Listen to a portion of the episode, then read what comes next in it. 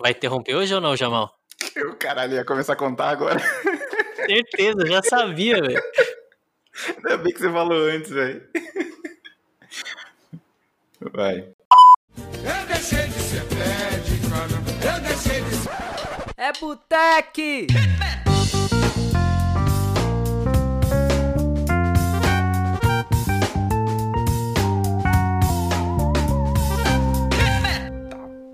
Bom, galera, pra quem não conhece, a gente criou um canal no Discord pra gente trocar ideia, falar um pouco sobre tecnologia, falar sobre algumas vagas de emprego. Então, quem estiver precisando aí uma recolocação, quiser uma indicação de vaga, vai ter lá no canal do Discord. A gente vai deixar o link aqui na descrição, tá todo mundo convidado. Leva cerveja e se beber não dirige e vamos que vamos. Fala galera, começando mais um episódio aqui do Botec Podcast. Eu sou Otávio Alfenas. Eu sou o Jamal, mais conhecido como Gilberto Barros da geração Z ou Y, não sei. Cada dia piora mais. Eu não sei qual que eu me encaixo, mas é isso aí. Hoje a gente vai trocar ideia com três brothersaço aqui. Um deles é o Caio Azevedo. Fala aí, Caio. Fala, meu velho. Fala, galera. Carlos Prado Boa noite, pessoal. Prazer estar com vocês aí. E o Glauber Rocha. Opa, prazerzaço, Otávio. Prazer, Jamal. Valeu, gente. Valeu, hein? Para quem não, não conhece o, o projeto dos caras aqui, eles montaram um grupo de pesquisa de Big Data, que eles chamaram de Big Data Hall. E eu tive o prazer de ir em algumas reuniões desse projeto deles e, meu, é um negócio muito top. Eu queria saber de vocês, assim, como que surgiu a ideia de vocês montarem esse projeto de Big Data? Assim, tipo, foi uma parada do nada que vocês falaram, meu, vamos juntar, vamos montar, ver o que, que vai dar. Vocês já tinham conhecimento disso? Como, como que foi esse, essa treta aí? Na verdade, assim, nós temos um, nós nos conhecemos, nós temos um ponto de interseção, né, onde nós nos conhecemos, que foi no curso do, do professor Richeri, lá do Prandiano, onde que é um curso de matemática, o cara tem até um museu da matemática, não sei se vocês conhecem, e a turma que não conhece, acho que vale a pena, profissional da área de TI, de ciências exatas, é muito bacana conhecer o trabalho desse, desse cara. É, eu sou aluno lá do Richeri desde 2003, com os cursos de matemática, e daí nós os três nos conhecemos no primeiro curso que o professor chamava de Big Data de Lousa, e tudo começou ali, né? Cara, ficamos ali, naturalmente, você está num grupo de trabalho, num grupo, uma sala de aula, alguma coisa assim, aos poucos aquela turma que, vai, que tem alguma afinidade vai se, vai se unindo. E aí, enfim, assim a história começou. O rol foi meio que uma, algo para materializar esse, as trocas de figurinha que a gente tinha ali no intervalo, depois da aula, no caminho para o metrô. O rol veio a. só materializou isso, né? Só uma. Mas enfim, aí como a, o, o, dia D da história do Hall tem alguns personagens aqui, principalmente o eu e o Glauber, o Carlos de um pouquinho depois, mas a história tem muito a ver com a gente ter começado, tem um outro colega nosso também que estava, mas enfim, a, o pilar são esses três aqui, e o Glauber pode descrever muito bem, ele é nosso ele é nosso relações públicas. Boa. Jogou Ah, é- pra você. É, é legal que, que ele, ele dá todo o clímax, né? Agora eu não sei.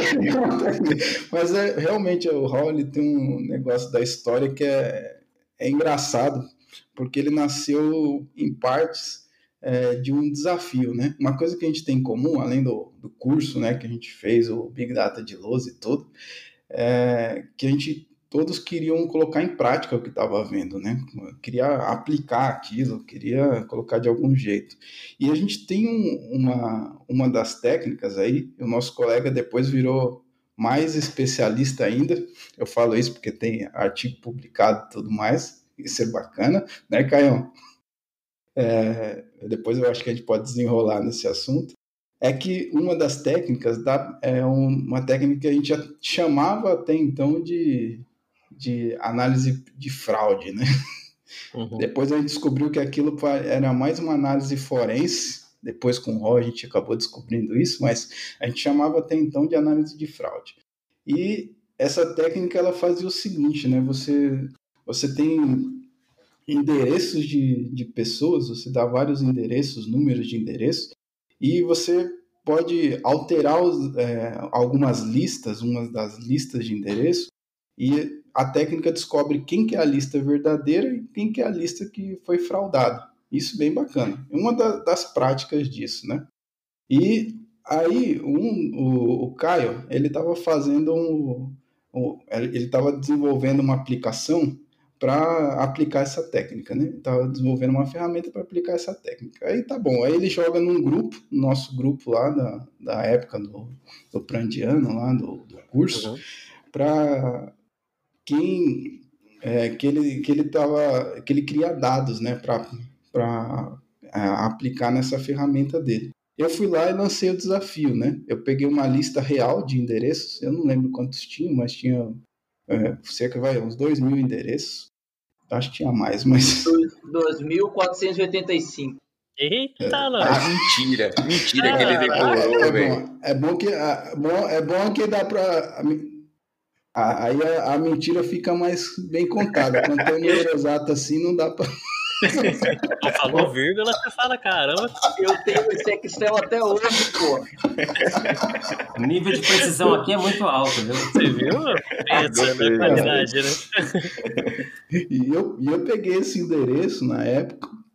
Esse endereço até foi uma lista que foi fornecida pelo meu pai na época, também fez o Big Data lá. É, e eu peguei e alterei. Eu tive o, o trabalho de jogar esses, essa lista no Excel Aí fiz oito dessas listas, eu, eu fiz oito. Então tinha uma que era verdadeira e as outras tinham alteração. Alteração de alguma coisa. E joguei lá, deu, ah, então mostra aí que o seu modelo é bom, né? Uhum. E, e aí ele mostrou, não só mandou o, o, a lista correta, né? Mas mostrou em gráfico, né? Ele gerou uns gráficos lá bem, bem bacana assim mostrando por que, que as outras estavam erradas, né? Isso foi, foi bem legal. Aí foi o início é, do, da história do rol, porque depois a gente se encontrou, né? Então vamos, vamos, conversar, vamos falar mais. E a gente começou o encontro, até o primeiro encontro é, foi com o Caio, um outro colega nosso, o Vitor lá. E vocês se conheceram nesse curso? A gente já se conheceu no grupo, a gente se via no curso, mas a gente não se falava no curso, né? O curso era uma, era uma sala bem grande e a gente se conheceu no, no grupo de WhatsApp. Foi Caraca. esse desafio. Aí a gente falou, vamos se encontrar, né, para a gente discutir esses modelos, falar de outros e tudo. E a gente começou nos Franz Café da Vida. Foi. Aí, aí depois o nosso colega aí ofereceu, aí que entra o, o Carlos, né? O Carlos ofereceu o escritório dele, né? Ah, aí o negócio mudou, mudou de vida, né? A gente não, não uhum. ficava mais procurando espaços né, em cafés. Aí que entra o Carlos. Que, que diga-se de passagem, foi um lugar, um lugar muito top lá escritório, né? Sim. Eu tava vendo que essas coisas estavam evoluindo, eu queria participar também com o pessoal. E, e aí eu ofereci de fato o nosso escritório lá no centro é, para que os encontros tivessem um ambiente mais estruturado, que a gente tivesse mais recursos audiovisuais e etc., para que a gente pudesse desenvolver alguma coisa que realmente pudesse ter uma proporção e ter uma relevância, né? E eu queria só ressaltar que essa questão da, da auditoria dos, dos endereços que o, que o Glauber propôs, né, o Caio vai lembrar disso depois, que ele usou esse mesmo modelo para detectar a possibilidade de fraudes no, num programa de recompensa que eles tinham na empresa que o Caio trabalhava. Por questões éticas, não vou citar nome de empresa, etc. Uhum. Mas acho que a, a, riqueza disso é você ver uma aplicação, uma aplicação é, em algo efetivo e não ficar no campo das ideias, né, como o Caio sempre defendeu com a gente. E, e aí nós tivemos talvez dezenas ou talvez até mais de praticamente todos os sábados nós tínhamos um compromisso marcado das oito a meio-dia e nós ficávamos estudando novas técnicas, eh, novos algoritmos de, de clusterização de dados, enfim, foi um processo bastante, bastante, é, pelo menos para mim, agregou muito no meu conhecimento e na construção do, do, dos nossos trabalhos, né? Ou seja, nós somos o que somos hoje muito em, em decorrência de, desse encontro, desses, desse grupo que se formou. Então, meio que, tipo, vocês tinham a teoria do negócio, né? E falaram, vamos colocar na prática. E aí foi desenrolando, aprendendo coisa nova, aprendendo coisa nova. Isso aqui acho que é melhor aplicar isso. E aí foi virando o que é hoje, né? É. Na verdade, a, a, a pegada foi o, o, No fundo, no fundo, é, é meio que.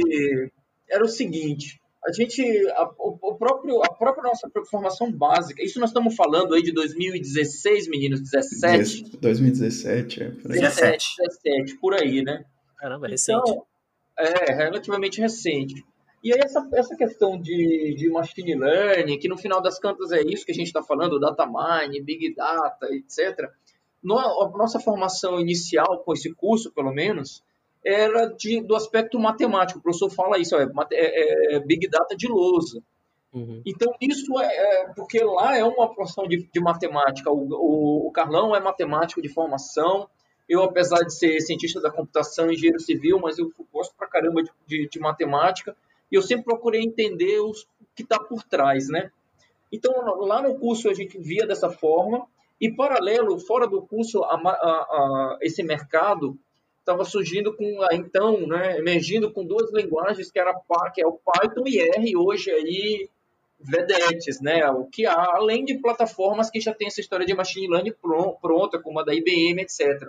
E eu sempre fui muito inconformado com isso. Na minha vida inteira de TI, eu, cara, eu preciso saber o que está por trás das bibliotecas. Eu não quero ser um chamador de biblioteca. Então, o que aconteceu? O que, que era, qual era, qual era a minha ideia? É, lá no curso a gente estava vendo a matemática da brincadeira. Eu, aí eu pô, podia estar tá usando bibliotecas no Python R da vida. Eu disse, não, cara, eu vou pegar usar umas linguagens aí é, mais raiz e implementar o que essas bibliotecas implementam. Então a ideia é, e eu quero meia dúzia de maluco para conversar sobre isso.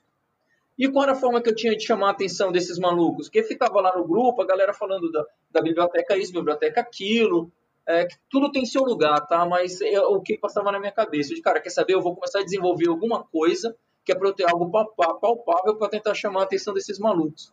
Então eu comecei a implementar esses modelos, começou por esse aí, que o Glauber lançou o desafio do, dos endereços, que era para chamar a atenção. Então a ideia é, é isso aí, no final das contas era isso, cara. Eu quero implementar na prática o que é a, a, matemática por trás de todo o machine learning, a IA que tem hoje, no final das contas, é tudo matemática, só que eu não quero implementar isso chamando biblioteca, no Python e no R da vida. Então, e aí eu consegui, a gente conseguia, e aí o, o mote do, do hall, do grupo Big Data Hall é esse. Cara, a gente vai discutir os, os modelos matemáticos que a gente vê em aula, mas para não ficar numa abstração, vamos implementar esse negócio, só que de forma raiz, assim sabe? Na, na, codificação que a gente começou a construir, com esse modelo depois com os outros, a gente calcula tudo, todas as médias, desvio padrão, a, a, o básico do, dos machine learning a gente procurou implementar lá. E nessa primeira execução de, de fraude que vocês fizeram lá no grupo de. no programa de pontos lá da empresa, lá, vocês acharam alguma coisa irregular ou. Achamos, cara, achamos. Achamos. E o, e o pior, né, ou melhor, sei lá, é que isso foi confirmado depois, uma fraude violenta, milionária. Caramba. É, barra pesada o negócio. E depois uns outros projetos, uns outros, uns outros trabalhos que nós fizemos, ainda dentro dessa, dessa área de, de fraude. E os meninos até comentaram agora há pouco, sei lá, desde 2018 a gente vem trabalhando em porque, né, como diz um professor, meu orientador lá, na, lá, no mestrado, cara, você é o cara que tem uma série de ferramentas e fica procurando problema. Então, essa era a nossa brincadeira lá no hall, cara, vamos procurar problema. Sim. E, então, a gente achou alguns problemas, como esse do, da fraude que está falando. Tem um que é público, que é um trabalho que nós fizemos com Bolsa Família. A gente fez um trabalho bem bacana com Bolsa Família e encontrou também uns indícios violentos de fraude, violento.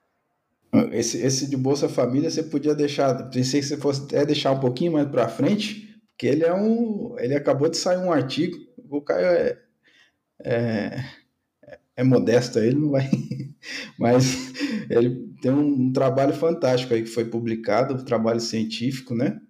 que nasceu com base nesse, nesse trabalho inicial que a gente fez lá dentro do hall e hoje é um trabalho publicado internacionalmente, né, cara? Pô, É. que da hora. Você fez esse trabalho pro, pro mestrado ou é Foi, trabalho não, novo? foi pro mestrado, foi pro mestrado.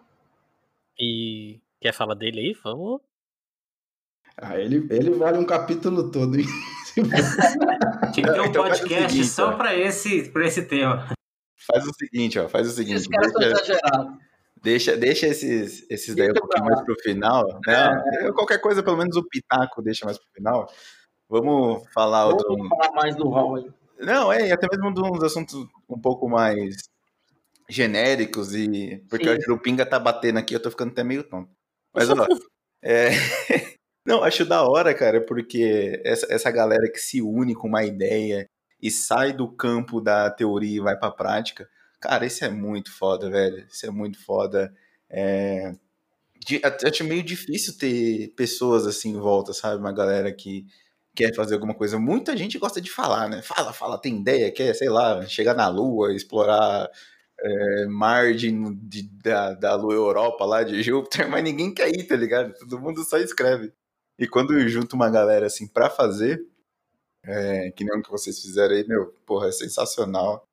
É muito da hora. E.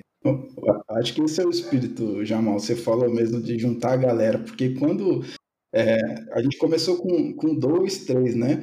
Mas quantos a gente encheu lá naquela sala, né, Carlos? Sim, é uma energia. Puta, é uma energia. Se, é, é, hoje eu não sei como é que acordava às sete da manhã no sábado pra estar lá às oito. Depois de ter dormido tarde na sexta, né? Porque as É. nossas reuniões eram sexta-feira.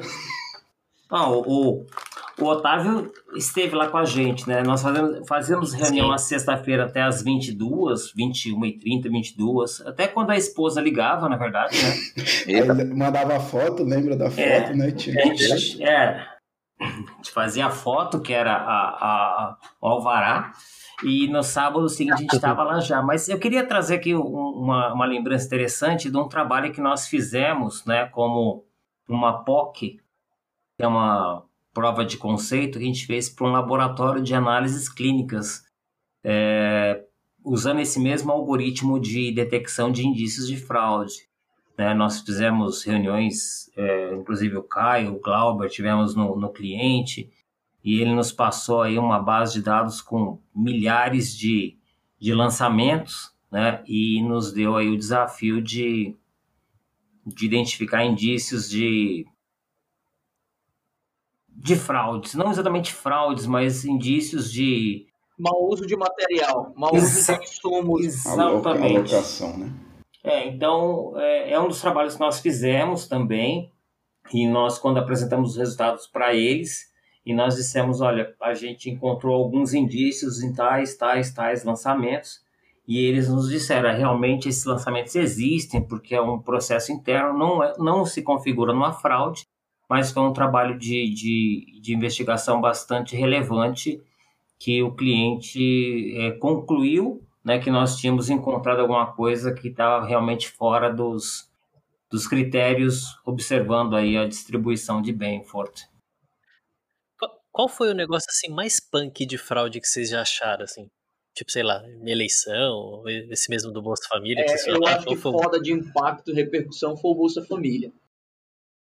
Inclusive, a gente tentou entrar em contato com o Ministério Público. Não foi o Ministério Público, cara? Só foi o Carlão. O Carlão quase que, que lasca a gente. Porque Quase que nós vamos tudo em cana. Quase que nós vamos em cana. Não, a gente, a gente levou, a gente pegou o, o trabalho que nós fizemos, né, dentro da seriedade que, que foi constituído, né, com a base de dados que foi divulgada pelo, pelo portal da transparência, né, o, o Caio até pode falar um pouco mais sobre isso, que ele dissertou sobre isso, mas resumidamente a gente aplicou lá os, os algoritmos que nós, que nós conhecíamos, né, fizemos um estudo aprofundado e, a gente entende que essa, que esse é, evento, né, ou esse fenômeno deveria seguir uma distribuição esperada e a gente vê alguns indícios ali e acho que quando a gente vê alguma coisa que está incompatível com a realidade, a gente tem que levar para um órgão que, que consiga pelo menos dar uma atenção para isso. A gente tentou chamar a atenção e eu tenho certeza que esse artigo agora publicado vai dar mais, mais força ainda pro para o estudo no país, entendeu? Mas nós levamos sim. Na, na época, vocês acham que vocês foram ouvidos? A gente teve resposta do Ministério Público. Um promotor lá se deu o trabalho, ele, ele entregou pra gente, Otávio, um, um documento. Quantas páginas tinha aquele? Eu sei que era um documento longo. Inúmeras. Inúmeras páginas. Assim, boa parte era. É, ele estava sendo retórico. Formalidade. Ali, né? Mas, e formalidade também. Mas ele, ele analisou com o olhar que ele tinha, né? com as informações que ele tinha ali, ele, mas é, ainda assim ele não, não resolveu, porque eu até entendo, né, que para fazer uma investigação maior e tudo, ele teria que pedir mais dados, mas ele não, não pediu mais Ou dados. seja, ele cagou gente. pro negócio, falar bem a verdade. Sacanagem, né, mano? Porra, velho. O cara cagou, o cara fez puta pouco caso e diz que é, faltou, ó, esses moleques estão querendo fazer alguma coisa aqui. Nossa, a, a verdade foi essa. Porra, aí é, porque, tipo assim, ele respondeu para não ficar é. chato, né? Mas falou, meu, vou responder, né, só para engavetar esse Exato. negócio aqui.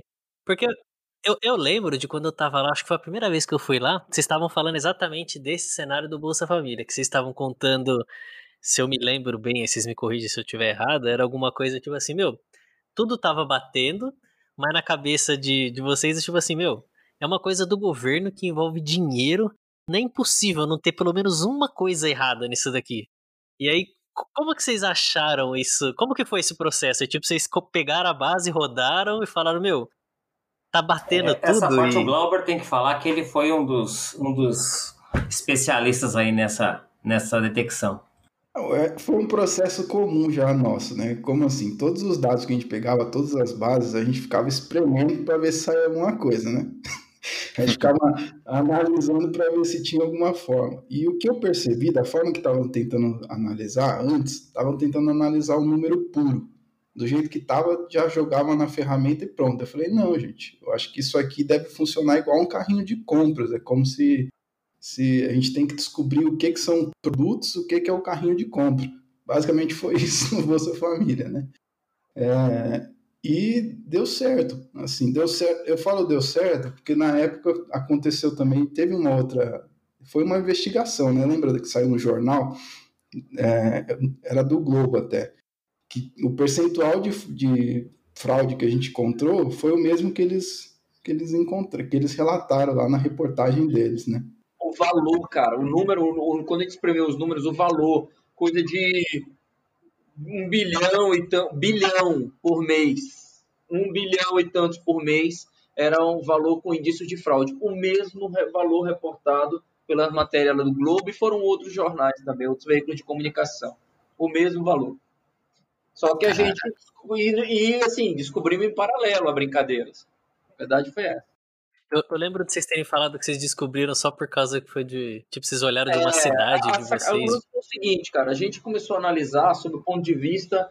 Da, exatamente, fizemos um agrupamento dos municípios no Brasil.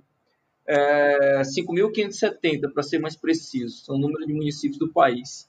Então a gente estava analisando, a gente não analisa, e a conclusão, em linhas gerais, é que é o seguinte: não é que o Bolsa Família tenha fraude no sentido de tenha alguma outra pessoa recebendo 10 pau por mês do Bolsa Família. Não é essa a parada. O que os números nos disseram é que existem pessoas que estão recebendo e que não deveriam receber o benefício. E esse e a parcela e o, o montante dessas pessoas mensalmente é na casa aí de um bilhão de reais por mês. Caraca. É surreal, cara. Surreal. Surreal. Cara, deixa, deixa eu levantar um ponto aqui. Até dando uma viajada, mas assim, se tem pessoas que estão recebendo irregularmente, significa que, imagino eu, existe uma base de dados que tem dados dessas pessoas e essa base de dados está irregular, logo ela conseguiu a liberação desse benefício. Ou estou viajando? Você está certíssimo. Não, é por aí mesmo. É, ó, falecidos, é, qualquer pessoa com CPF, cara, menor de idade, gente que não. Brother, há 20 anos atrás, 20 anos atrás, por isso que eu falei que tô dinossauro na TI, eu já vi esse filme. Eu trabalhei nos Correios, eu fui funcionário público federal, por orgulho da minha avó. E aí trabalhei lá nos Correios. No primeiro sistema de automação de agência. Um dos maiores é, é, serviços que o Correio presta e que dava, prestava e que dava dinheiro, dava dinheiro para os Correios era o pagamento de aposentados do INSS. Cara, e eu não estou falando de pagamento de aposentado aqui em São Paulo ou no Rio de Janeiro. Estou falando lá em Barreirinhas, no Maranhão. Estou falando nas quebradas não sei aonde de Manaus. Meu camarada. E aí, como que aconteciam os dados? Exa acontecia exatamente a mesma coisa. Não davam baixa nas pessoas no sistema, enfiavam no sistema pessoas que não eram para receber, coisas desse tipo. Então, o Bolsa Família, bem ou mal, os indícios é que seja algo dessa forma. Exatamente como que é a operação para colocar pessoas que não deveriam receber o benefício e estão recebendo, não sei, foge do escopo da nossa pesquisa. Uhum. Que a nossa pesquisa de dar indícios é, cara, tem locais, municípios que recebem, estão recebendo, tem pessoas recebendo que não deviam. Lembro até agora o, o breakthrough da brincadeira, o insight. Quando a gente comparou o município de Barreirinhas, que eu acabei de falar, eu me lembro muito bem de ter dito isso na sala lá, eu estava de pé lá naquele quadro para o Glauber e para o Carlão. Os números pagos na, num determinado mês lá para Barreirinhas e para Petrópolis, no Rio de Janeiro, eram o mesmo, o mesmo valor. Aí eu peguei e falei para os caras assim, "Ô, galera, vocês sabem o que é Barreirinhas? Aí os meninos, cara, não, de verdade. Eu falei, é um deserto. Barreirinhas é um município onde fica o Parque Nacional dos Lençóis Maranhenses. Não mora ninguém naquela porra, é só areia, cara. Pagava pros tatu, tá ligado? Brother, como que pode, no município daquele, ter a mesma, pagar a mesma, o mesmo valor pra, de Bolsa Família? Aí um dos meninos, eu não sei se foi o Carlão ou o Glauber, entrou lá no Rapidão, fez uma consulta no IBGE, aí tinha lá, o número de habitantes de Barreirinhas, 50 mil habitantes, vai, um número assim. O número de habitantes de, de Petrópolis, 500 mil. Porra é essa, velho? Explica agora. Caraca, mano. Então essa foi, então essa foi a evidência, a primeira, e depois começamos a investigar. Eu tive que fazer uma investigação muito mais aprofundada por conta da publicação num, num paper, de, num journal de relevância científica, com revisores. Eu passei mais de quase um ano, cara, para publicar esse artigo entre revisões, um monte de gente me questionando um monte de coisa, para provar por A mais B, até que ele foi publicado agora, no final do ano. Agora, no Natal, foi o presente de Natal. Então é um negócio bizarro, cara, bizarro. E, tipo, é um bagulho assim, né? Que vocês só identificaram mesmo, assim, tipo, quando vocês foram a fundo do negócio, né? Tipo, não, mano, não é possível que essa cidade aqui, que não mora ninguém, tem tudo isso aqui de pagamento de Bolsa Família. Não, vamos investigar. E aí que vocês. Não foi só baseado nos dados, assim, no algoritmo que vocês rodaram, né? Teve um trabalho Sim. também pessoal de vocês, né? Pô, não, mas minha experiência, sei lá, alguma Cara, coisa vamos assim. lá. Mas isso aí a gente pode até estender para machine learning, né? Para IA, que a galera fica aí achando Uhum. que a Skynet vai tomar conta, né? Do, do mundo. É, eu, essa é uma parada que a gente estuda. Eu particularmente estou aí no- enfurnado até o pescoço no mestrado com isso, trabalho com isso. E parece que, né? O Skynet, como eu disse, a Skynet vai dominar o mundo. Não é bem assim, cara. O machine learning a inteligência artificial são, é uma ferramenta, uma puta de uma ferramenta, e que, e que tem cunho probabilístico, por isso que a matemática é tão importante. Então, ela te dá um direcionamento. Assim, se eu, se eu tiver que chutar alguma coisa, se eu tiver que chutar é, um local que tem fraude, ou indício de fraude em alguma coisa, se eu tiver que chutar ah, uma campanha de marketing, qual o grupo de pessoas que eu vou direcionar minha campanha, se eu tiver que chutar o diagnóstico de, de um paciente, eu prefiro chutar tendo técnicas de machine learning para me ajudar do que ser algo puramente empírico, né? ou baseado Uhum. no nada. Ou seja, é ferramenta Tipo, pelo achismo, né? achismo. É, de, pelo menos a médio, curto prazo, e aí em termos de tecnologia, a gente está falando de 5, 10 anos, é, não dá para substituir as pessoas. Assim. Ou isso, é isso que você está falando, essa, esse aprofundamento e essa, essa experiência, essa expertise. É uma É, porque, porque hoje em dia eu vejo muitas pessoas falando assim: ah, eu tenho um algoritmo aqui que detecta, por exemplo, sei lá, é, desvio no Bolsa Família. Só que, beleza, o cara vai rodar o negócio. Pode ser, no que nem no cenário de vocês, vocês tinham um algoritmo, um algoritmo foda, rodaram lá, E teoricamente o, os dados estavam batendo, né? E aí dependeu de uma análise mais forense de vocês de falar, pô, não, não é possível que essa cidade aqui tenha alguma coisa. Então eu acho que hoje em dia, na minha percepção, as pessoas acham muito que o algoritmo vai resolver o problema de tudo, do mundo. E na verdade, você precisa ainda de um complemento de uma pessoa ali dando dando um apoio, que seja treinando uma inteligência artificial, fazendo alguma coisa. Não é uma parada, né, tipo, dá play e acabou, vou embora pra casa. Nem uma pessoa, uma equipe, na verdade, né? Uma equipe, exatamente. Porque são vários outros, vários perfis né, envolvidos nisso aí, né? Não é só o cara da Não. TI ou. É, aplicar. Aliás, se a gente fala bastante, né? A, a, a, a- literatura fala bastante de que a, uma- a- a inteligência artificial é uma, é uma ciência multidisciplinar. É uma galera de várias áreas, inclusive. Então não tem jeito. O trabalho que eu estava até pouco tempo atrás, aí, onde eu, onde eu trabalhei um tempão, a gente não andava assim, o pessoal do marketing, financeiro, comercial, que era para não dar o direcionamento. E quando se fala de machine learning, tem outro risco ainda, que são os dados que você vai utilizar para treinar seus modelos. Tem esse outro porém, né? Aí você pode ter viés, tem uma série de outros complicômetros aí na parada. Não é assim, não tem algoritmo mágico que coleta dados da nuvem, aquela entidade etérea e bam, tudo funciona. Não é bem assim a brincadeira. É, não, não é esse mundo feliz. não, não é assim. Skynet. É, Eu não sei se o Glauber vai poder falar um pouco do, do case do HC. Também foi um, um, um, um case que trouxe grande aprendizado pra gente, né? Não sei se o Glauber pode falar. Vocês fizeram coisas, vocês fizeram coisas lá, pode falar ou Ah, não? já falamos. É, mas, mas não, acho que não, não tem nada. O negócio lá foi um, um trabalho que a gente teve de, de apoio, né? A gente teve acesso a, a alguns dados para analisar de um projeto em andamento. É, falo isso porque minha esposa é, é de lá, ela é pesquisadora, né? É, e foi um negócio que a gente contou com a especialista que era ela mesma, né? Então a gente estava fazendo análise de, de dados do trabalho dela ali, mostrando o resultado para ela. E sem a especialista, aquilo para a gente não, não significava nada, né? É só, é só um detalhe, Aham. uma coisa que a gente fez para ficar legal esse trabalho, que foi possível também a gente ter acesso aos dados, é, a gente descaracterizou todos os dados, né? Então você tinha, por exemplo, tinha 200, isso eu lembro também, ó, um número certeiro, que é 246 registros. Anota aí, Jamal. Era, tô anotando aqui. esse era, eram 246 co- é, características, né? 246 colunas. Imagina você ter isso de características de pacientes, né?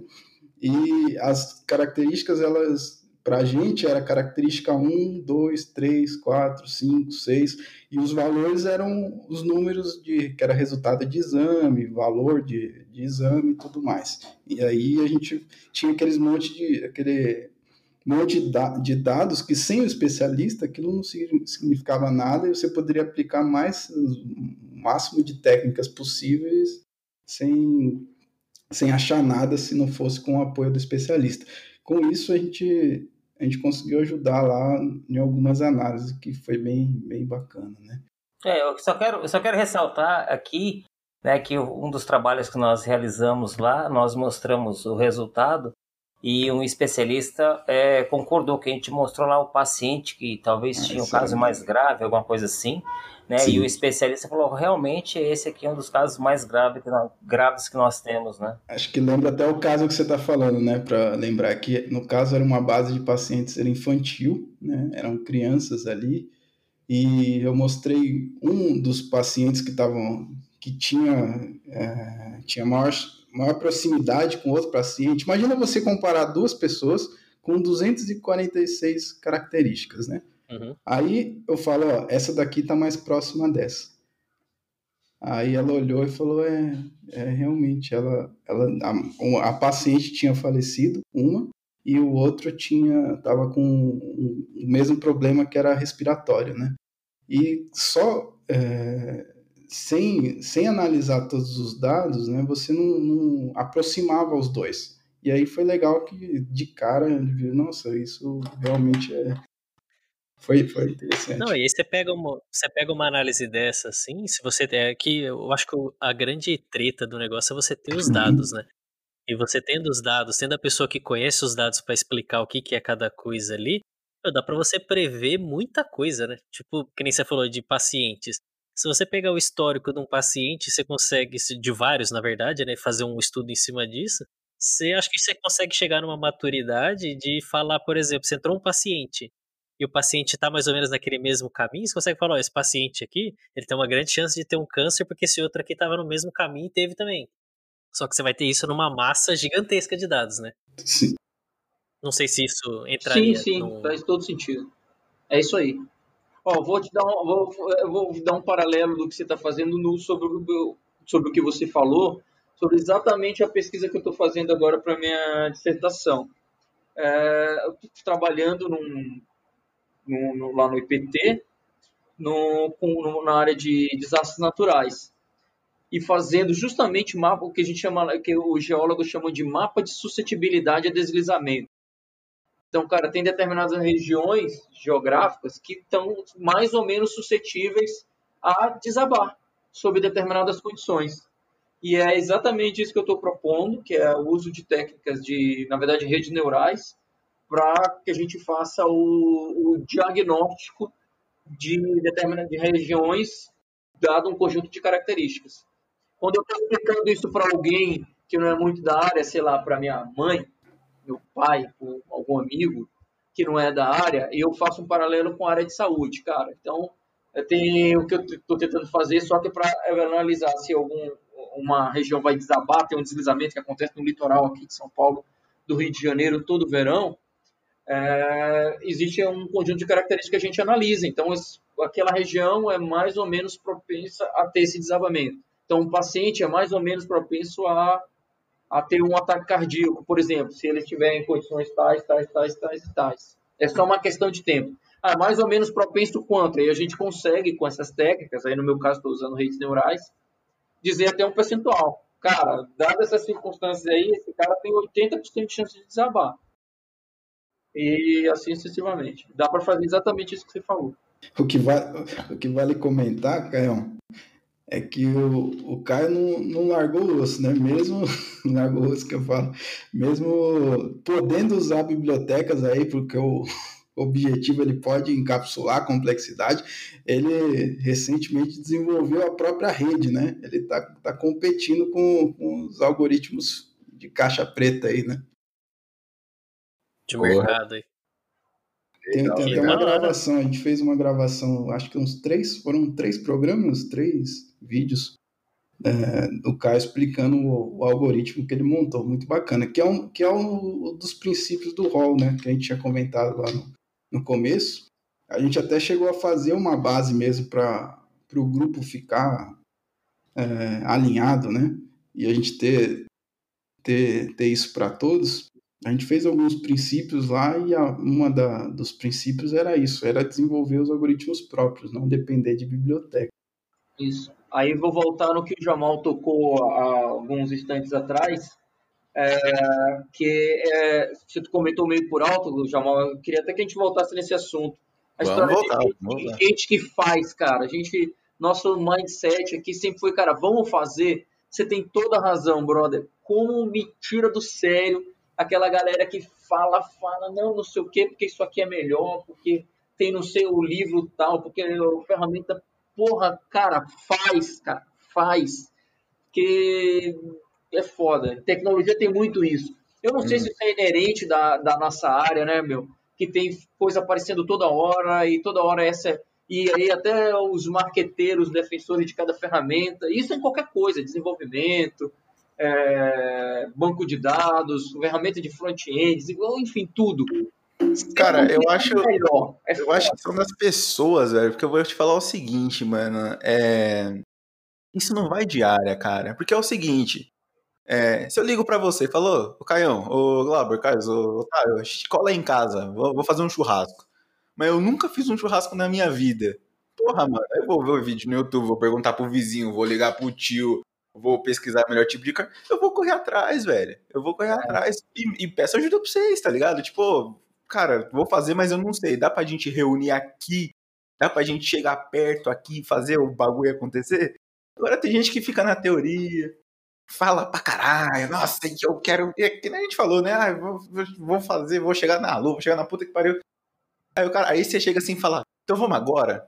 Aí o cara fala, puta, agora não dá, eu tenho yoga, eu tenho que fazer yoga. O cara tem 200 quilos, velho, não levanta uma perna. Eu tenho que fazer yoga. Mas, mas, isso daí é o famoso que acho que muita gente fala, é o vamos marcar. Vamos marcar. E não marca, né, velho? É tipo isso, você fala pro cara, oh, vamos lá fazer tal coisa, um projeto, pô, da hora o projeto tal, então vamos começar amanhã. Não, vamos ver sim. Porra, fala logo que não é, quer fazer, então, né, velho? O Otávio falou, mano, vai ter três caras, a gente só, uh, pra, pra conversar, a gente só fez com um até agora. O Otávio falou, vai ter três caras, eu falei, é nada. Não vai ter três caras que foi na conversar. Nem fudendo. Deu oito horas, tinha três caras que eu falei, puta que pariu. E agora, o que, que eu agora faço? vamos. Né? Então, a gente poderia muito, eu poderia muito bem, sei lá, falar, Otávio, mano, sei lá, não, não vai dar pra fazer, não sei, não tem nem ideia como fazer. Só que não, velho, enchi o copo aqui e falei, vamos, vamos fazer, Boa. tá ligado? Mas é muito legal, cara, é muito legal essa, essas pessoas, né, que têm iniciativa, né? É, Deixa eu provocar um pouquinho, cara. Aproveitar que já tô meio alto. Ô, Caio, é, rede neural é uma sequência de if else ou não, velho? Ah, aí você tá provocando, né? aí tá sacanagem, né? Mas o que é a rede neural? Cara, por cima, assim, pra não esticar muito, que eu sei que isso aí é papo de horas, vai. Cara, o, a, as redes neurais, na verdade, aliás, boa parte dos algoritmos de machine learning a grande diferença deles, conceitual, aí vamos pegar um paralelo com o if else, gostei da sua provocação, é uma boa provocação, para falar a verdade, é, é, que é o seguinte, ele é baseado, cara, vamos lá, a gente está, as estruturas if else, ela, de, de, certa forma, elas tentam, a partir de construções lógicas, é, identificar N cenários nas N situações possíveis, ou seja, N elevado a N, que vai dar uma coisa infinita, é impossível. Qual é a grande diferença conceitual para o tal do machine learning? E aí a base dessa brincadeira toda é matemática. Por isso que a gente está. E probabilidade. É o seguinte: chute, cara.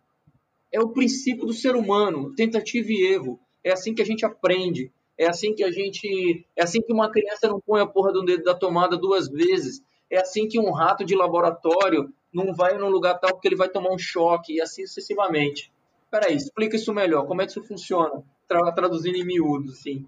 É a parada seguinte, cara, você tem um conjunto, você quer chegar num determinado resultado, vamos lá. Aquela porra daquele, daquele paciente vai ter um infarto. Isso é o que eu, isso é que eu, esse é, é aí que eu quero chegar. Esse cara vai ter ou não vai ter um infarto, beleza? É isso que eu preciso, esse é, esse é o meu resultado. Aí eu estou falando de, resumindo, é um problema que a gente chama em, em machine learning de problema de classificação. Vai ser isso ou não vai ser? Binária, no caso. Ok. Quais são as variáveis que levam um sujeito a ter infarto? Mano, o cara tá acima do peso, sedentário pra caramba, bebe pra cacete, bebe tu comendo torresminho, velha, não sei, faixa etária tal, e aí vai embora. É, algumas predisposições genéticas, etc, etc, etc. Beleza. São essas variáveis que eu vou que vai fazer parte do meu escopo aqui para fazer uma análise se o cara vai ter um infarto ou não. Ou melhor, qual a o quanto o cara está sujeito, qual é a suscetibilidade desse cara ter infarto. Maravilha.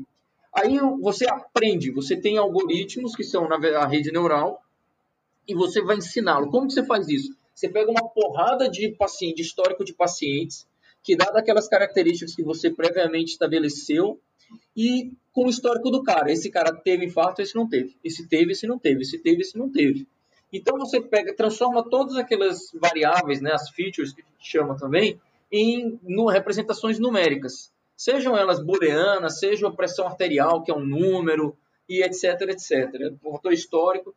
E, cara, você passa essas variáveis com, essas, com esse histórico. Pensa numa equação. Lembra lá de é, uma equação lá do colégio, né? Posição inicial, final é a posição inicial mais a velocidade multiplicado pelo tempo. Lembra dessa coisa? Newton, lá atrás. Você hum. não lembra, foda-se. É, verdade. Eu ia falar que eu quase repeti o pré-cálculo, mas só não falei o começo porque ia tá passar vergonha. Tá valendo. Então tem uma equação, tem uma equação no que qual foi a grande sacada aí do, dos físicos do século 18, 17, 18 e 19? Cara, decodificar comportamento de alguns fenômenos. Cara, a Terra gira ao redor do Sol num período tal e tem uma equação que determina isso, esse movimento. Beleza, os caras determinaram isso com observação e um bocado de noia na cabeça, né? Umas jurupinga também. O que o, o, o, a, a rede neural faz é a mesma coisa, só que com um volume de dados gigante. Ele tem, existe algumas técnicas matemáticas que a gente põe no meio para transformar isso numa equação em que as variáveis são as features, né, as características do paciente e o seu resultado do outro lado. E aí o que, que eu faço? Eu, quando a gente fala que eu estou treinando essa rede, o que eu faço, o que a gente faz é o seguinte, cara, põe esse monte de número, vê o resultado que saiu nessas equações e mede tua taxa de erro. Você errou muito? Errou, cara. Aperta os parafusos de novo, ou seja, mexe de novo nessas equações e minimiza teu erro. Então, quando você está fazendo, você está treinando uma rede neural, você está decodificando um conjunto de variáveis para que chegue num determinado valor e através da tentativa e erro você vai ajustando aquele teu variável, aquelas tuas variáveis que vai ser decodificada numa equação grandona, igual aquelas do colégio.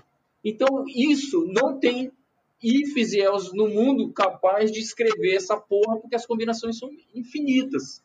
E se você usar essas técnicas matemáticas, aí passa por cálculo newtoniano, passa por equações é, é, trigonométricas, seno, cosseno, tangente, essas porra que a gente acha que não vai servir para nada na vida, cálculo, derivada, integral, é, triângulo, retângulo, que, puta, eu vou usar essa porra aqui para tirar 10 ou para passar de ano, serve para caralho para isso.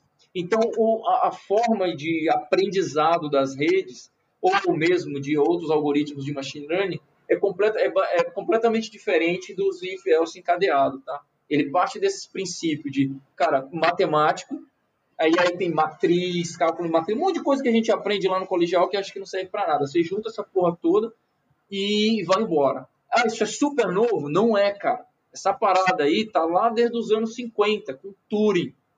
Morreu, depois teve alguns avanços ali, 60, 70, morreu.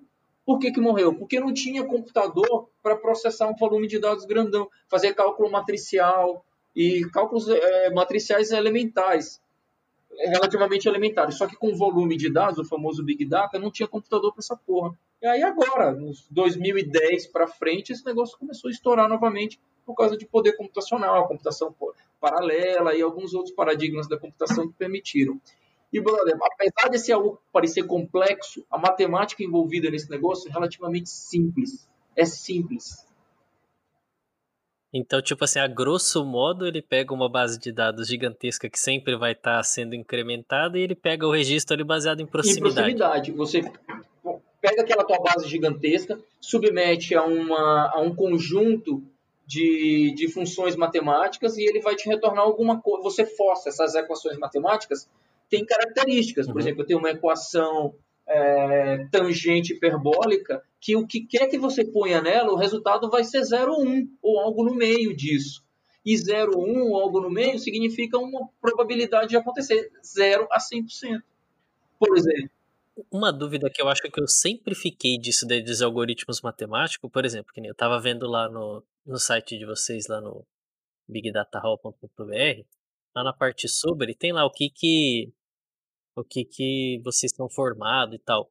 E aí eu vi lá, tava olhando lá no de vocês, do, do Carlos, eu vi lá, é People Analytics graduado em, em matemática. Hoje, esses algoritmos matemáticos, é, por exemplo, o Carlos chega, olha o dado e fala assim, meu, pô, cara, eu acho que é bom a gente testar com esse algoritmo, esse, esse, esse. Caião, coloca isso aqui no código e vamos testar. É tipo uma parada assim que funciona ou é tô viajando? Não, é exatamente isso, né? Ou seja, na verdade não tem é, one tem um termo em inglês, né? One thing fits all, uma coisa assim, né? Não tem uma solução mágica, né? Você tem que testar. Na verdade, cada base de dados ela ela ela fita melhor com o algoritmo, né? Obviamente tem precede o estudo que você quer fazer. Você quer fazer um estudo de de clusterização, um algoritmo de de predição, por exemplo. Então, você tem um conjunto de algoritmos para cada tipo de problema, mas não é um algoritmo que vai resolver todos os problemas, né? Geralmente, você consegue resolver com coisas simples, né? Sem grandes sofisticações, você consegue resolver as questões. Mas, sim, a gente utiliza mais de um algoritmo para poder é, talvez até ter a mesma constatação. É só complementar isso, essa questão do mais de um algoritmo que o Carlos falou, que uma coisa bacana de, voltando de novo aos princípios do rol, de ter os próprios algoritmos é que ah, você fazendo os próprios, você pode inclusive é, juntá-los quando você achar oportunidade para isso, né? Quando você está usando biblioteca fechada, é mais difícil você colocar você colocar esses, esses algoritmos para trabalhar em, conjunto, né? Você conseguir customizá-los, né? Personalizá-los para o que você está fazendo. Isso que é bacana também de fazer os próprios. É, porque que nem eu, o Jamal mesmo até já falou aí que ele foi um zero à esquerda aí no, ah, zero à esquerda, pegadinha trouxa, né? Dois zeros da esquerda, me respeita. na, nos cálculos ali na faculdade. É, eu, pelo menos, eu tinha muito a visão assim, falar, cara, putz, meu, matemática na TI, cara, pô, meu, é realmente, assim, é um bagulho muito punk, assim, para precisa mesmo sempre. E quando eu conheci vocês, o Carlos, no dia, ele tava falando de vários algoritmos de matemáticos que poderiam ser usados na solução que, de um cara que vocês estavam conversando lá, que era o cara que queria fazer um negócio, acho que na Philip Morris ou na, na Ambev, era alguma coisa assim.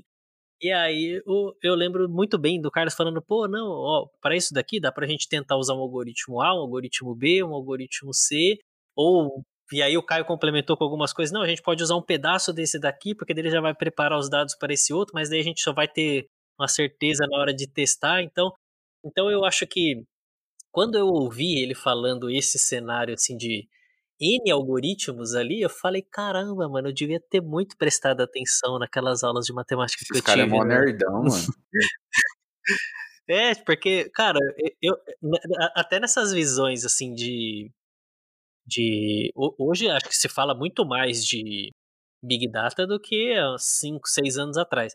Mas a, essa sacada assim de ter um matemático no time, é, não só porque hoje em dia você vai montar alguma coisa assim, vai, vai montar um Big Data. As pessoas, a primeira coisa que pensa é, cara, preciso de um cara de TI e preciso de um cara que, sei lá, que manje de, de dados. Um cara que vai programar, um cara que manje de dados e acabou. Só que ninguém lembra que tudo isso daí, sei lá, 90%, posso estar chutando muito errado, que eu curto jogar uns números aleatórios sem nada a ver, né? Tipo, 90% do, do estudo ali é baseado na matemática. E eu acho que essa sacada de vocês terem um matemático ali junto, pô, é, é tipo anos-luz na frente de muita gente que tá tentando seguir nesse ramo, né? É, eu aprendi muito ali com o pessoal, sabe? E, e, até me arrependo igual você de não ter aprendido mais, né? De não ter me dedicado mais ainda, porque foi um período de, de, de muita descoberta, né? Embora tenha formado em matemática lá na década de 90, né? Eu me reaproximei de vários conceitos que já estavam num campo mais arquivado na mente, vamos dizer assim. Mas foi é um uhum. trabalho em time, não acho que sozinho dificilmente qualquer um de nós chegaríamos, porque o que não é trabalho de matemática ou de computação é, é trabalho de equipe também, né? Tem as questões aí é, motivacionais, a própria equipe, um dando força para o outro. Então, acho que isso tudo se complementa, né? E, e hoje, tipo assim, chega uma empresa para vocês e fala assim, cara, eu quero fazer uma análise de dados aqui, eu quero fazer um projeto. Normalmente, como que, que as empresas chegam até vocês, assim, tipo? A gente no começo recebeu bastante indicação, principalmente de quem já fazia parte do grupo, né? E, e, e ofereci e falava eu tenho, eu tenho um problema, né? Vocês, e alguns a gente tinha que ir lá, eu lembro que a gente fez visitas lá, no caso até da que a gente tinha comentado dos laboratórios, né? E chegou via indicação, né? A maioria é via indicação. Outras bases de dados a gente explorou mesmo também, né? Igual do Bolsa Família, do próprio próprio HC. Teve um caso do, de People Analytics, né? Engraçado você falou do, do matemático, né? que é no caso o Carlos. Uhum. Mas o Carlos ele é o, ele é especialista em RH, um dos e a gente usa, usa bastante o conhecimento dele de negócio, né? Para os casos lá que a gente pegou de, de People Analytics. Né? Isso foi. é bem bacana também, né? Ele é, o, ele é especialista em duas pontas, você pode falar então. É mais em RH hoje. Ah, mas o- o legal é o seguinte, que a gente conseguiu construir um grupo tão é, sinérgico, né? Embora tenha tido um núcleo mais consistente, que somos nós aqui, o Vitor participou muito com a gente também, mas nós tínhamos muitos colaboradores, né? Então tinham pessoas que estavam o tempo todo olhando oportunidades e nos apresentando nessas oportunidades, que é esse case, por exemplo, dessa indústria de papéis, que é que de forma belíssima o Caio construiu lá um algoritmo para prever a parada da máquina antes da máquina parar, entendeu? Mas assim, foi tudo um processo de construção, cada um pensando alguma coisa, com críticas é, construtivas no que, no que tange a ideia de um, a ideia de outro. Foi um processo de construção muito, muito saudável e, e muito determinante para que nós pudéssemos chegar onde nós chegamos hoje. Né? É, até um modelo, lembrando disso, né? Um modelo que a gente queria até comercializar na época, eu lembro, era de horas de, de uma squad, né? Na verdade, é, horas do grupo, né? Um- então, você diz o problema, é, a gente diz os profissionais que participarão daquele, daquele problema e as horas que eles vão ficar alocados para aquilo em grupo, que é o que a gente fazia era isso, a gente discutia em grupo cada cenário e ia testando, né? Usar esse algoritmo, usar aquele, usar é, qual, qual solução que a gente ia aplicar em conjunto, cada um dando a sua contribuição.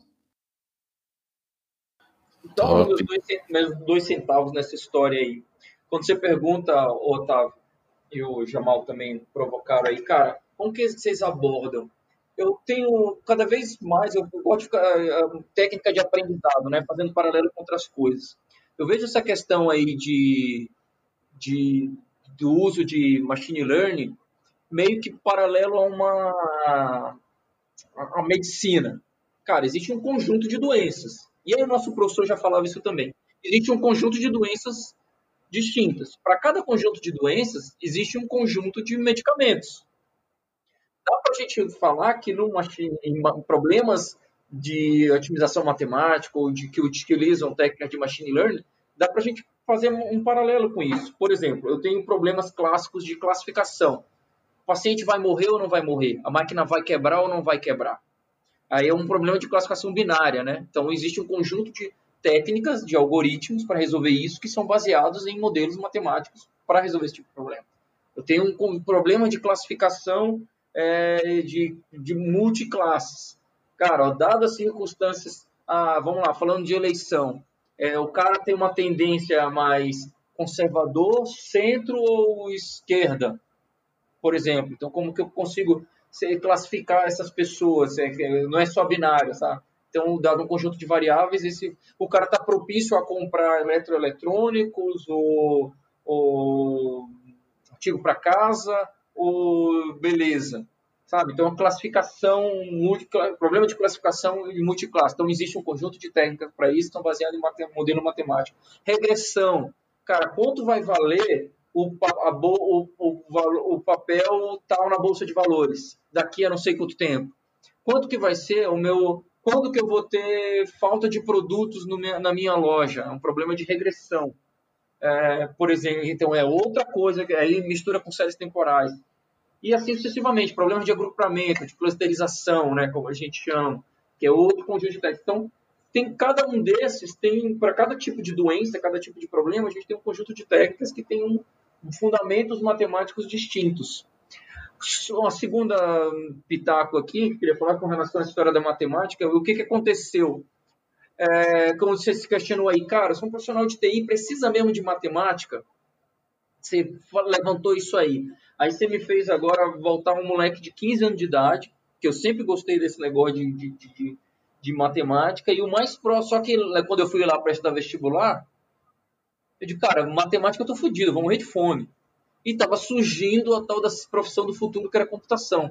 Então era o mais próximo de uma coisa para outra. E aí, com o passar dos anos, você vai ver, pô, pensando bem, eu não uso tanta matemática assim, né? Só que, cara, talvez a gente não use muito matemática, nós profissionais de tecnologia, porque a gente está muito mais preocupado, e aí é uma crítica que eu faço, a ser usuário avançado de determinadas ferramentas. e não procurar saber o que está acontecendo por ali. Cara, banco de dados relacional nada mais é do que teoria dos conjuntos do COD, lá dos anos 60. Eu pergunto uma porrada de DBA, os caras não sabem. Na boa. Então tem matemática ali. Mas o cara é um puta expert em Oracle. Super certificado e a puta que pariu. Mas aquilo ali é teoria dos conjuntos.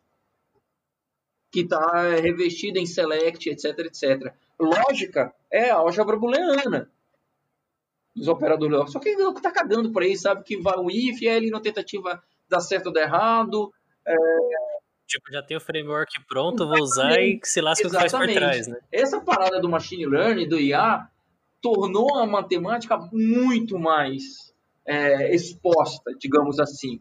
No entanto, aí, é, eu, aí eu não, não tenho demérito nenhum. O mercado não, não permite que a gente fique, para citar o artigo que eu estava falando aqui, pô, passei um ano para publicar a porra de um artigo. No dia a dia, eu tenho 10 problemas por dia para resolver. Naquele dia, que o cliente está pressionando e a puta que pariu. O cara não tá lá para esperar eu debruçar sobre a matemática, a porra toda. Então, isso faz com que as ferramentas sejam construídas e elas sejam o mais, mais user-friendly possível. Na minha cabeça e dos meus colegas aqui do Hall, o mindset do Hall é, cara, a gente precisa ser usuários avançados do avançado. Vamos tentar ser isso? Vamos nos propor isso? É isso que a gente tenta fazer da vida. Porque gosta, antes de tudo, porque gosta, e é um monte de cabeçudo mesmo. cara, esses caras aí são muito diferenciados, meu. Tá maluco. É, deixa eu levantar três pontos aqui. Antes que eu me esqueça, antes de tudo. É, o primeiro é o seguinte: de, depois de uma hora de conversa, é, cheguei a uma conclusão que já via isso há muito tempo atrás, mas depois que vocês falaram, né, que tiveram ali é, frente a frente, e confirmaram isso, é que governo é a pior empresa que existe, né, velho? Você chega com a, você chega com a foto assim do incêndio e fala assim pros caras, ó, tá pegando fogo. O incêndio tá pegando fogo. Aí os caras falam, é mesmo, né? Foda, que chato. Tem que esperar é, alguém lá ver. Né? alguém lá ver, joga um copinho de água. É embaçado. Aí você chega com uma empresa, né? Tipo, que vê que tá, tem um rombo ali, com, com dados, com dinheiro, enfim. E os caras já é uma outra abordagem, né? Puta, é, é meio triste ver que é, isso é uma realidade, mas enfim, né? Talvez os caras gostem de, sei lá, mostrar um número final, por exemplo, lá do Bolsa Família, né? Os caras podem falar assim, ah, estamos pagando, sei lá, 170 bilhões aqui, olha aqui que nós tá pagando. Ah, nós tá pagando para quem? Sei lá, pra uns defuntos aí, pra uns, pra uns pés de errado aí, sei lá, uns caras nada a ver. É complicado, cara. O segundo ponto é Queria mandar um recado pro meu professor de ensino médio, não para todos, tá? Mas só para esse em específico, de matemática. E se esse filho da puta tivesse me dado um motivo para eu estudar matemática, talvez eu teria empreendido. Porque você chega pro cara e pergunta onde que eu vou usar isso? O viado vira pra você e fala, na vida. Porra de vida, cara, eu vou usar, vou usar esses montes de teoria na vida, cara. Eu quero um lugar específico pra usar, me dá um motivo Genérica. na vida. Uma porra que eu vou estar no, no mercado, eu vou ter que usar mais e menos e multiplicação, cara. Eu não vou ter que usar nenhuma teoria, me dá um, um motivo decente. É, que o Caio falou, cara. Tomara que agora, com a chegada de machine learning e todos essas, esses assuntos aí, talvez é, as pessoas tenham até mais motivo para aprender e não simplesmente para a vida. E o terceiro ponto eu esqueci. E Foda, muito, muito zica. Queria saber de vocês se nesse cenário que a gente tá vendo aí de, de Covid e tal, é, eu vi, tipo, uma galera que. Uma galera não, não teve muitos, mas teve vários casos, tipo, do cara que é saudável, que era esportista, e o cara, quatro aí pegou o negocinho, deu três dias, foi pro saco. E tem o velho lá de 110 anos que rosquei o braço quando acorda para tentar manter inteiro, o cara pegou Covid e sobreviveu. É, tem como o machine learning, o big data, enfim, todas essas coisas aí, entrar nesse estudo para tentar entender melhor o comportamento, por exemplo, de um, de um vírus, assim? Tem, cara. Tem. Tem, e tem, eu tenho certeza que tem uma galera fazendo isso. É, eu que bom, principalmente nos últimos dois anos, estou muito enfurnado na academia cara, e, e interagindo com journals internacionais de alto impacto e tal, só se fala em Covid, cara. Tem uma galera pesquisando um monte de coisa sobre nas, nas, em várias frentes, não só da área de saúde, mas, por exemplo, de, de ciências exatas aí, de técnica de machine learning, com certeza. É, por todos os journals, todo journal que eu entro, quando eu vou, tenho uns outros artigos que eu estou escrevendo, aí você tem um trabalho de procurar onde publicar, e aí você entra no journal, cara, todos só fala de Covid, Covid, Covid, Covid. É, a revista da FAPESP que eu recebo por ser bolsista, que eu recebo todo mês, eu tô até de saco cheio, porque só vem falando de Covid, eu quero ver mais matéria sobre outros assuntos, assim.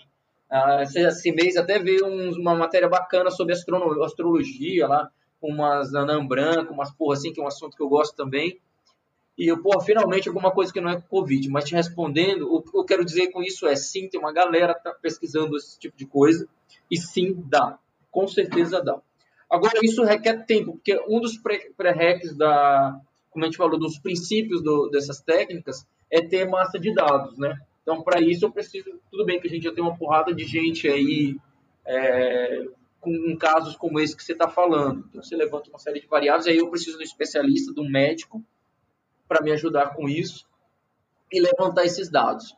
O, o, meu único receio nessa história, eu volto para a sua, sua pergunta, o, o ponto que você levantou, número um.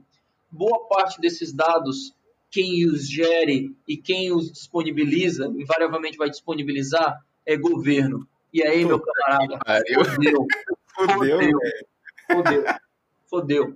Em machine learning a gente tem uma máxima, o Carlão gosta de repetir, repetir. Lixo, garbage in, garbage out. Se o dado é uma merda, o meu resultado vai ser uma porcaria. E aí, porque, cara, pelo menos o que a gente está vendo aqui no Brasil é claramente uma manipulação desgraçada desses números. Então, ninguém morre, ninguém morre mais de outra coisa, só de Covid, né, cara? Vocês já pegaram algum trabalho para fazer de alguma empresa ou de algum estudo assim que vocês olharam vocês falaram, mano, essa base tá tudo cagada, não dá para fazer porra nenhuma é, disso é o mais aqui. comum, né? é, acho que a pergunta devia ser diferente. É, né? Vocês pegaram vocês- alguma vez alguma base que você falou Vocês já não assim? pegaram a base, já receberam uma base perfeita que era só processar e pronto? Não, nunca ainda. A gente é nosso sonho, né? Big Dream. O que, o que, que vocês mais pegam de cagada em base? Assim, é tipo est- estrutura, é dado que não tem consistência? O que Eu, que é, eu vou falar um pouquinho, mas deixar o- o- os especialistas aí falarem na sequência. O, o mais, o mais difícil é ter dados, né? Ou seja, a discussão não é a qualidade dos dados ainda. A qualidade são a, a questão são os dados em si, né? Ou seja, é, pelo menos no, no universo de, de recursos humanos, onde agora a trend é People Analytics, né? Que se fala muito, se escreve, e, enfim, é, a mídia divulga muito né, e os gestores de RH me perguntam, olha, eu quero começar a fazer People Analytics, me fala aí que eu tenho que fazer. Falei, começa a fazer dados, né, mas com qualidade, né, com, com critérios, com organização. O, a primeira sugestão que eu, que eu passo para os gestores de RH é essa, né? Você, você vai fazer People Analytics com o quê? Né? Se você não tiver dados de qualidade, você garbage in, garbage out, como bem o Caio é, ressuscitou minha frase aí, mas Eu acho que é isso. No, quando você fala falta os dados, me lembra uma coisa que acontece muito, né? Que são os missing values. Você tem a, a coluna lá, tudo, tudo foi, parece inicialmente planejado para armazenar o dado, né? Mas aí quando você começa a processar, fazer qualquer tipo de análise, aí você percebe que tem mais dados faltantes do que tudo, né? Aí você tem que usar técnicas para você ter uma, uma base limpa, para você ter uma base processável, analisável, né? Hoje mesmo, eu lembro um, um caso que foi passado, é, que a- logo de cara a- o, o que foi dito era o seguinte, ah, só um detalhe é que tá escrito aqui o nome da, da doença, no caso era Alzheimer, tá escrito aqui de 50 formas diferentes, tem como a gente resolver isso, né? tipo, você vê que o, o pecado tá no, na entrada, né? Na- no planejamento de, sim, de como, que o como cara esqueceu como que escreve Alzheimer. é, esqueci, é mentira também. tinha, tem, inclusive tem ferramentas hoje, por exemplo, uma ferramenta famosa para isso, famosa assim, que eu conheço pelo menos, que eu sei, chama RedCap, que é uma ferramenta utilizada na, na área médica para você montar os formulários de entrada. Então você tem, tem soluções, só que ainda é pouco utilizado, né? Você tem o cenário mais comum é você ter aquele, por exemplo, na área médica, no exemplo, né? É você ter aquele médico ali, aquele especialista que tem boa vontade, ele quer fazer um trabalho, às vezes um trabalho de doutorado, um trabalho de pesquisa, e ele vai começar a armazenar os dados dele, vai começar a coletar, só que ele vai coletar onde? Adivinha? Ele vai pegar o, o clássico Excel, né? E vai começar a, a, armazenar aquilo de alguma forma e depois pede e depois a ideia dele é mandar aquilo para o estatístico e pasmem, o estatístico sozinho não faz acontecer nada, né? Só que tem essa expectativa. Aí depois ele descobre que tem trabalho pela frente que ele como especialista tem que atuar junto, né? Que é uma das coisas que a gente vem, vem falando. Você tem que ter um especialista junto. Não adianta você colocar sua base de dados na mão do, do estatístico e achar, e achar que ele vai fazer chover com aquilo, né?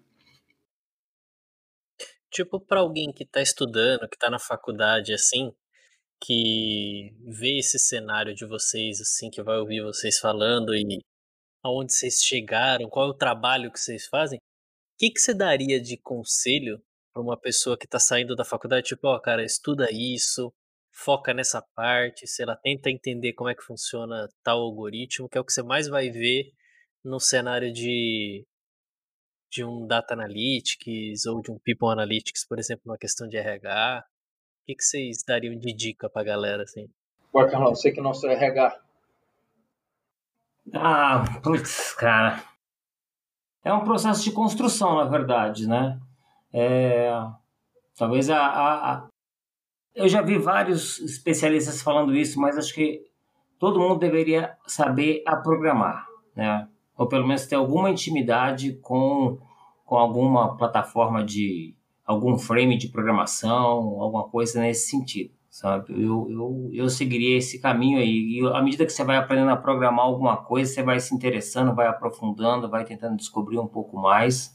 Obviamente, sem, além da questão de começar a ter uma composição de dados mais é, robusta e mais confiável. Caraca, o que o Carlos falou, né? não interrompendo, né? O que o Carlos falou, velho, é, é o que eu penso há muitos anos, cara. Acho que se todo mundo se preocupasse, é, não, não de programar a fundo, mas, cara, pegar lógica, velho, lógica de programação te ajuda na lógica da vida. Eu virei uma pessoa mais chata depois que eu peguei mais de lógica de programação, velho.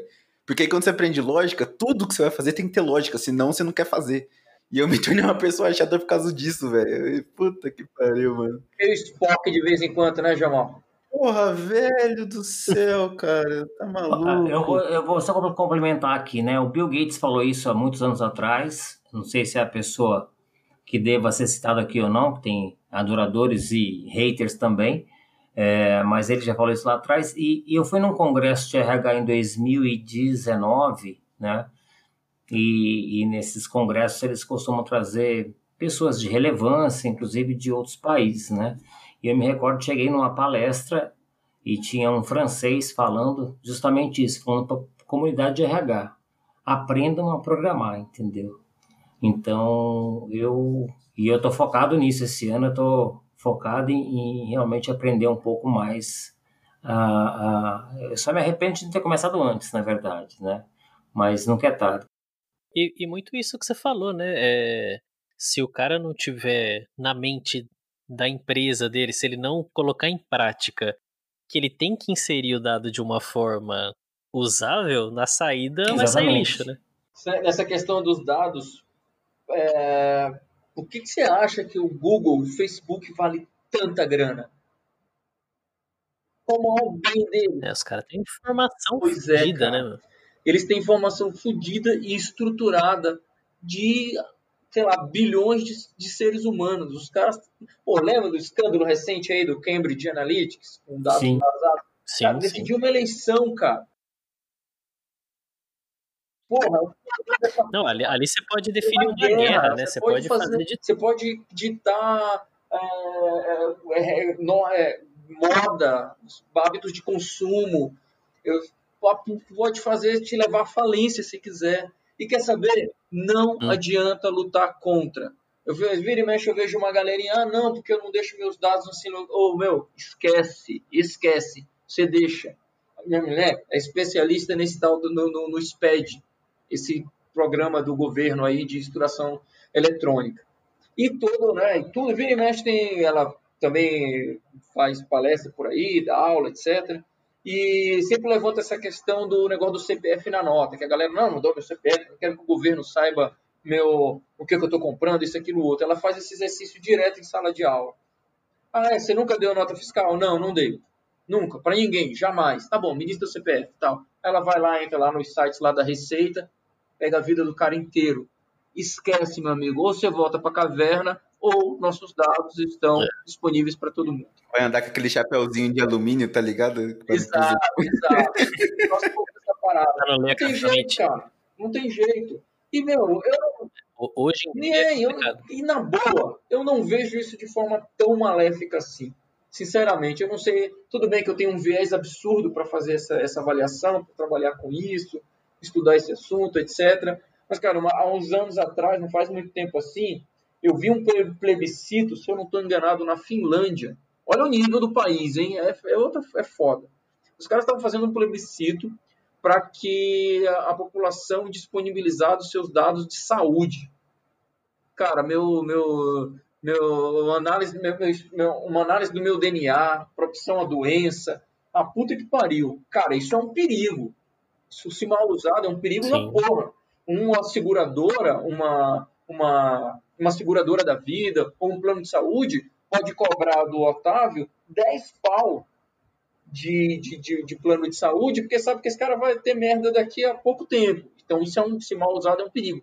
Mas, em contrapartida, imagina a com essas informações, como eu posso treinar redes neurais ou outros algoritmos de machine learning para fazer diagnóstico de paciente, para prever doença, para, porra, os benefícios. Lá, Criminalidade, Aí a gente volta para um né? dilema antigo da humanidade, que fez o Santos Dumont se matar, porque viu o, o, o, o trabalho dele ser utilizado para jogar bomba. O problema não é o avião, o problema é o filho da puta que jogou uma bomba de lá de cima. O problema não é Exatamente. a pólvora, é nego usar a porra da pólvora para explodir uh, um monte de coisa. Então, é o mesmo problema, cara. Então, o dado realmente é, é, é o ouro, é novo ouro, né? É novo petróleo. Vale E hoje, com essa entrada do LGPD, vocês acham que vai mudar muita coisa, principalmente para quem faz análise de dados, assim? Cara, eu, eu sou meio cético para algumas coisas, ainda mais quando se trata aqui. Galera aqui no nosso país, de verdade, a minha. Sei que isso é até perigoso que estou falando, mas eu sou muito cético. Sabe aquela história da lei que cola, lei que não cola, nego burla as coisas de um jeito ou de outro. É lógico, tem empresa que tem determinadas preocupações, eu já empresa que trabalho tem preocupação com isso, mas às vezes é muito mais com medo de uma auditoria do que de, de, de outra coisa, de mau uso ou questões éticas. Vai mudar sim, porque vai forçar as pessoas a, a, a ter determinados cuidados, mas aí vai mudar, vai mudar por, por alguns cuidados, tá? E dá brecha e oportunidade para advogado. É, então, na, na, na minha visão, eu acho assim, que vai burocratizar um pouco mais o acesso aos dados, mas ninguém vai fiscalizar essa porra nenhuma. vai deixar de usar. Vai, vai virar várzea. Vai ser tipo assim, o cara tem dinheiro, o cara tá pagando ali pelo dado, o cara vai ter o É. dado e foda-se. Tipo, por um exemplo que o Cássio deu até no último que a gente conversou, foi do, do cara que dava o CPF dele. A filha dele tava com câncer e ele dava o CPF dele toda vez que ia comprar o remédio na farmácia, porque daí o remédio vinha com mega de um desconto se ele informasse o CPF, e aí a partir de um tempo o plano de saúde dele começou a cobrar mais caro por causa dessa evidência de que podia ter, por exemplo, ou ele está desenvolvendo câncer, ou alguém Sim, sim. que está associado ao plano está desenvolvendo um câncer. Então você pensa, é, o Jamal até questionou, ele falou, "Mas- existe algum lugar que eu posso reportar? Tipo, como que eu procedo para reportar que alguém usou meus dados? Só que não existe ainda isso, né? Então é um negócio que eu acho que está muito ainda na teoria, quando colocar em prática, assim como na minha visão todo planos é, referente a governos é furada, porque sempre vai ter um jeitinho pra galera burlar aquilo ali e passar. Ah, o entendimento de um advogado é diferente, o entendimento de um juiz é diferente, algum desembargador que faz vista grossa quando alguém aponta que tá tendo uma possível fraude em algum lugar. E aí vai levando, a população acha, ah, agora tem LGPD, eu acho que vai ser sucesso. Mas vai porra nenhuma, na minha visão, acho que vai ser a mesma merda, só vai burocratizar um Vai, pouco mais. tipo, quando sair na imprensa, tá ligado? Ó, vazou seu- os dados, por exemplo, do Banco Vermelho. Aí todo mundo que tem esses dados no Banco Vermelho vai falar, opa, agora eu vou correr atrás para ver se meus dados vazou, deu algum problema, e aí sim eu vou correr atrás. Agora, o cara que deixou o, sei lá, os dados dele lá no, no site de entretenimento adulto, cara, se não vazar, velho, se não sair na imprensa, os cara tá usando os dados dele pra um monte de coisa, ele não tá nem aí, velho. É, e hoje em dia o que sai na imprensa é só. Você não vê caso de um. De alguém coxinha saindo na imprensa. Você vê caso de pessoas que têm É. dinheiro, de pessoas que têm um, um acesso à informação melhor que vai sair na imprensa. Agora você vai lá, um cara que mora na periferia, vai lá e se, pô, sei lá, faculdade. O cara passa todos os dados dele na faculdade. Ou até mesmo o plano de saúde. O cara vai na farmácia do bairro ali, compra o plano de saúde e informa o CPF. Quem garante que aquela empresa, aquela farmácia não vai pegar o CPF dele, que tá meio que coligado com o plano de saúde, e manda lá pro plano de saúde falando, ó, fulano tá comprando aqui remédio, é isso aqui, ó. E pros caras fazer uma análise e aumentar. Ah, Você acha que alguém vai fiscalizar uma parada dessa? Os caras não fiscalizam nem quem tá usando a porra da máscara, velho. Vai fiscalizar um bagulho de LGPD. fiscaliza nem o. Bolsa Família, né, porra? É, Exatamente, que, que tinha evidência de que tinha uma fraude no bagulho e os caras não fiscalizam. Cara, Bolsa, parece, né, velho? Bolsa Eu acho que Família paga pouco mais de 13 bilhões de reais todo mês. Sim. 13 bilhões. Nossa. Dinheiro pra caralho. Então, isso a gente tá falando do Bolsa Família. Agora você imagina, Ah, por exemplo, um cenário de Deve ter... auxílio emergencial, um INSS, que é de anos isso daí. Porra, cara, quanta falcatrua não deve ter no meio de um negócio desse? Até mesmo coisas, vai, vamos falar assim, menores, que eu acho que deve ser muito inferior a um valor de um- uma aposentadoria. Colocar um asfalto na rua, quem vai lá fiscalizar pra ver se o cara tá usando o material que tá especificado na licitação? Jamais. Quem vai? Os buracos denunciam no futuro. É, e aí. E aí, é tipo isso, aí você vai chegar lá, você monta algum, alguma coisa que você consegue evidenciar que aquele negócio ali tá fora. Você vai apresentar pra alguém, o cara faz vista grossa, porque a maioria, eu acredito, eu quero crer que isso seja errado, mas o, o, o cenário indica que, que é verdade, mas os caras têm tudo rabo preso com essas empresas. É. Então é difícil alguém chegar e falar, tipo, ah, meu, ó, você não tá usando aquele material, ou você usa ou eu vou te descredenciar. Ninguém Não. vai fazer isso. Aí você- eu fico imaginando com dados, tipo, você passa nome, você passa CPF.